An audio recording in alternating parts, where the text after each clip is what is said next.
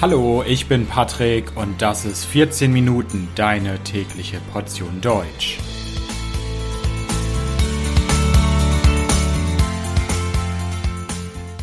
Folge 34. Die Volkshochschule. Hallo, hallo und herzlich willkommen zu einer neuen Folge von 14 Minuten. Ich hoffe, dass es euch gut geht. Viele, viele Jahre wart ihr in der Schule, in der Grundschule, dann in einer weiterführenden Schule, habt irgendwann euren Abschluss gemacht, ein Zeugnis bekommen und habt dann vielleicht studiert oder einen Beruf erlernt und vielleicht seid ihr jetzt nicht mehr in der Schule und seid auch ganz froh darüber, dass diese Zeit vorbei ist. Aber es gibt ein deutsches Sprichwort, das heißt, man lernt nie aus. Das heißt, selbst wenn man nicht mehr in der Schule ist, das Lernen hört im Leben nie auf. Und mit diesem Spruch ist eine Institution verbunden in Deutschland, die Volks Hochschule. Und der Name ist ein bisschen interessant, weil Hochschule, da denkt man vielleicht erst an Universitäten, aber die Volkshochschule ist keine Universität für das Volk, sondern ein bisschen anders. Und in dieser Folge möchte ich euch die Volkshochschule vorstellen. Ich werde euch erklären, was die Volkshochschule ist, was sie macht, welche Geschichte sie hat. Los geht's! Zu Beginn einmal, was ist denn die Volkshochschule? Die Volkshochschule ist eine Institution für Erwachsene, vor allem Erwachsene. Es gibt teilweise auch Angebote für Kinder und Jugendliche, aber vor allem für Erwachsene. Und was kann man in der Volkshochschule machen? Man kann Dinge erlernen. Auch wenn man nicht mehr in der Schule ist, wenn man schon mitten im Berufsleben ist. Und es spielt auch keine Rolle, ob man 20 Jahre alt ist, 30, 40 oder sogar 80 Jahre alt ist und sagt, hm, ich habe noch mal Lust, etwas zu lernen. Wenn man etwas lernen möchte, dann kann man zur Volkshochschule gehen. Und die Volkshochschule gibt es überall in Deutschland. Die Volkshochschule gibt es sowohl in Großstädten wie Berlin, Hamburg, München, Leipzig und so weiter, als auch in kleineren Städten, aber auch in kleineren Gemeinden und Dörfern findet man Volkshochschulen und Angebote der Volkshochschule. Die Volkshochschulen sind in Deutschland flächendeckend vorhanden. Flächendeckend heißt überall überall im Land. Und was kann man in der Volkshochschule lernen? Das ist auch ziemlich interessant. Das Spektrum ist nämlich relativ breit. Die Auswahl ist relativ breit. Es gibt viele, viele verschiedene Angebote. Man kann zum Beispiel Sprachen lernen. Man kann etwas über Politik lernen. Man kann einen Yogakurs machen, man kann Kleidung nähen oder etwas über Rhetorik zum Beispiel lernen. Es gibt da fast keine Grenzen, was das Angebot angeht. Aber bevor ich vielleicht nochmal im Detail mehr auf die heutige Volkshochschule eingehe oder die Volkshochschulen im Plural, möchte ich erstmal erzählen, woher die Volkshochschule eigentlich kommt. Seit wann gibt es die Volkshochschule? Wer hat sie erfunden? Die Volkshochschule ist entstanden nach dem Ersten Weltkrieg. Im Jahr 1919 wurde die Weimarer Republik gegründet und es gab eine neue Verfassung. Eine Verfassung ist das höchste Gesetz und in dieser Verfassung wurde festgehalten, wurde hineingeschrieben, dass es Volkshochschulen gibt im Land. Volkshochschulen, die man kurz auch VHS nennt, wurden gegründet, um die Demokratie im Land zu stärken. Und allgemein sollten Bürgerinnen und Bürger des Landes ja, mehr lernen können und Land und Gesellschaft besser kennenlernen. Heute klingt das nicht so spektakulär, aber damals war das ziemlich revolutionär. Lange, lange Zeit war es nämlich so, dass Bildung immer etwas sehr Elitäres war, nur für eine kleine Bevölkerungsschicht, für eine kleine Gruppe in der Bevölkerung bestimmt war. Aber das hat sich dann geändert 1919 und man hat gesagt, nein, Bildung ist für alle da. Jeder soll Zugang zu Bildung bekommen. Bildung ist wichtig für die Demokratie. Bildung ist wichtig für unsere Freiheit. Und die Volkshochschulen wurden schnell, schnell, schnell gegründet. Also nach nur wenigen Jahren, 1922, gab es dann schon über 800 Volkshochschulen in Deutschland. Ihr wisst jetzt wahrscheinlich, was kommt, wenn ihr schon mal ein paar Folgen gehört habt dieses Podcasts. Dann wisst ihr, was nach der Weimarer Republik kam. Die Zeit des Nationalsozialismus, die Hitler-Diktatur. Und in dieser Zeit hatte es die Volkshochschule schwer, also die Volkshochschule als Ort der Bildung, der Demokratie und der Freiheit. Die Volkshochschulen gab es weiter, also zumindest die meisten, aber waren natürlich orientiert an der nationalsozialistischen Ideologie, an der Nazi-Weltanschauung. Manche Volkshochschulen haben das nicht mitgemacht, die haben sich einfach aufgelöst, also haben gesagt, wir wir schließen, wir machen zu, wir existieren nicht weiter, die haben sich aufgelöst. Die Nazis haben auch in vielen Orten den Namen der Volkshochschule geändert. Die Volkshochschule hieß dann in vielen Orten nicht mehr Volkshochschule, sondern Deutsche Heimatschule oder Volksbildungsstätte. In der Nazizeit haben die meisten Volkshochschulen natürlich gemacht, was die Nazis wollten, was die Nazis gefordert haben und die Inhalte waren NS-Propaganda, NS-Ideologie. Allerdings gibt es auch Gegenbeispiele. Es gab auch einige Pädagogen, die gegen das System waren, gegen die Nazi-Diktatur.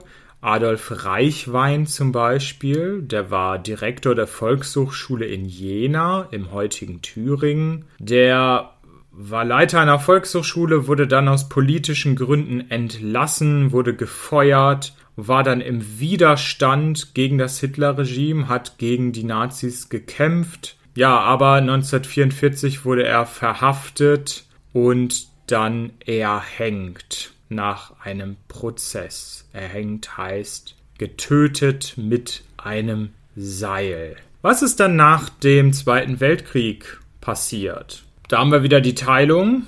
Westdeutschland, Ostdeutschland, Bundesrepublik Deutschland und Deutsche Demokratische Republik.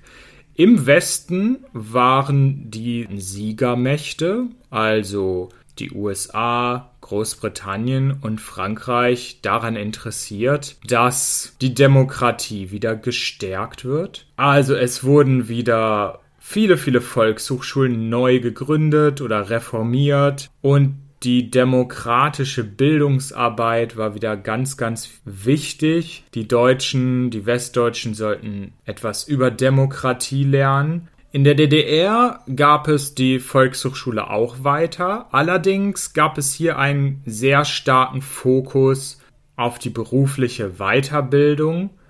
Außerdem war es auch in den Volkshochschulen in der DDR wichtig, dass man dort Schulabschlüsse machen konnte. Und in der DDR kam das mit den Angeboten im Bereich Kultur oder Bildung erst später dazu. Also in der DDR war die Berufsbildung immer viel wichtiger. Im Westen, um nochmal in den Westen zu gehen, kam dann in den 80er Jahren auch eine soziale Komponente dazu, ein sozialer Teil. Und zwar wollte man Gruppen unterstützen in der Gesellschaft, in der Bevölkerung, die nicht so viel Bildung erhalten. Man nennt das auch bildungsbenachteiligte Gruppen. Also es gab dann zum Beispiel Kurse für Analphabeten, für Menschen, die nicht lesen und schreiben können. Ja, dann gab es den Mauerfall 1989, die Wiedervereinigung 1990 und da gab es viele, viele Treffen zwischen den Volkshochschulen Westdeutschlands und der ehemaligen DDR. Man hat darüber diskutiert, wie es denn jetzt eigentlich weitergehen soll mit den Volkshochschulen im wiedervereinigten Deutschland. Wie soll eine Volkshochschule aussehen? Und man hat sich dann geeinigt, Der Berufsaspekt wurde nach der Wiedervereinigung unwichtiger, spielte nicht mehr so eine große Rolle und andere Angebote wurden wichtiger. Wie sieht es denn heute mit der Volkshochschule aus? Wie ist die Volkshochschule eigentlich organisiert? Vielleicht ist es erstmal klüger, von Volkshochschulen zu sprechen, im Plural. Denn es gibt zwar eine Dachorganisation, einen Dachverband, also eine Vereinigung, in der alle Volkshochschulen Mitglied sind. Und dieser Dachverband hat für jedes Bundesland einen Landesverband. Und es gibt eine bürokratische Struktur, in der alle Volkshochschulen organisiert sind. Aber Volkshochschulen sind zwar in diesen Landesverbänden und in diesem bundesweiten Dachverband, aber sie haben auch eine große Eigenständigkeit. Volkshochschulen sind immer sehr mit der Stadt verbunden, mit der Kommune, in der sie sind. Und die Angebote haben auch oft mit dem zu tun, was die Menschen in der Stadt, in der Kommune, in dem Dorf haben möchten. Insgesamt gibt es in Deutschland ungefähr 900 Volkshochschulen und in diesen Volkshochschulen arbeiten sowohl pädagogische Angestellte, aber es gibt natürlich auch Mitarbeiter und Mitarbeiterinnen in der Verwaltung. Aber ganz wichtig auch, viele Menschen, die in der Volkshochschule arbeiten, sind dort nicht fest angestellt, sind keine Vollzeitmitarbeiter mit einem festen Vertrag dort in der Volkshochschule, sondern sind Honorarkräfte. Das heißt, sie unterrichten zum Beispiel einen Sprachkurs zweimal pro Woche und dafür erhalten sie dann Geld von der Volkshochschule. Und wie wird die VHS, die Volkshochschule, finanziert? Ja, zum einen natürlich aus den Teilnahmegebühren. Also wenn man einen Kurs besuchen möchte in der Volkshochschule, muss man Geld bezahlen. Allerdings ist das nicht besonders hoch. Also die Volkshochschule ist nicht elitär, soll auch nicht elitär sein, sondern man soll sich die Kurse leisten können. Also die Kurse sind preiswert und wenn man zum Beispiel Student ist oder man hat zurzeit keine Arbeit, dann sind die Kurse auch wesentlich günstiger, viel günstiger, sodass man auch Kurse besuchen kann, wenn man nicht arbeitet, wenn man keinen Lohn hat, nicht so viel Geld hat. Und weil die Kurse nicht so teuer sind, gibt es natürlich auch Geld von den Ländern, von den Kommunen. Und ich habe schon am Anfang gesagt, in der Volkshochschule gibt es viele, viele verschiedene Angebote, viele, viele verschiedene Kurse in verschiedenen Bereichen. Die Volkshochschule unterteilt das offiziell in acht verschiedene Bereiche.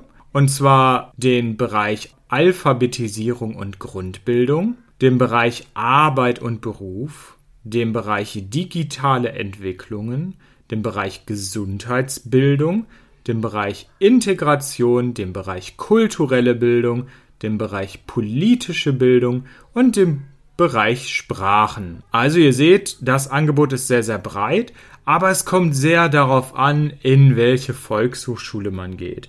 Also wenn man natürlich zur Volkshochschule Berlin geht, dann gibt es dort unglaublich viele Kurse zu unglaublich vielen verschiedenen Dingen. Man kann dort alles Mögliche lernen. Ihr könnt Sprachen lernen, sogar kleinere Sprachen, die man oft nicht findet, wie vielleicht sowas wie Isländisch. Man kann sehr spezielle Fähigkeiten lernen und so weiter. Aber wenn ihr vielleicht in einer Kleinstadt wohnt, irgendwo auf dem Land. Dort gibt es dann auch eine Volkshochschule, aber dort könnt ihr vielleicht nicht Isländisch lernen, sondern vielleicht eben nur Englisch oder Französisch. Also das Angebot ist viel kleiner. Und ich hoffe, dass ihr einen Eindruck bekommen habt. Vielleicht habt ihr auch mal Lust, falls ihr in Deutschland seid, einen Kurs zu besuchen an einer der vielen, vielen Volkshochschulen in Deutschland.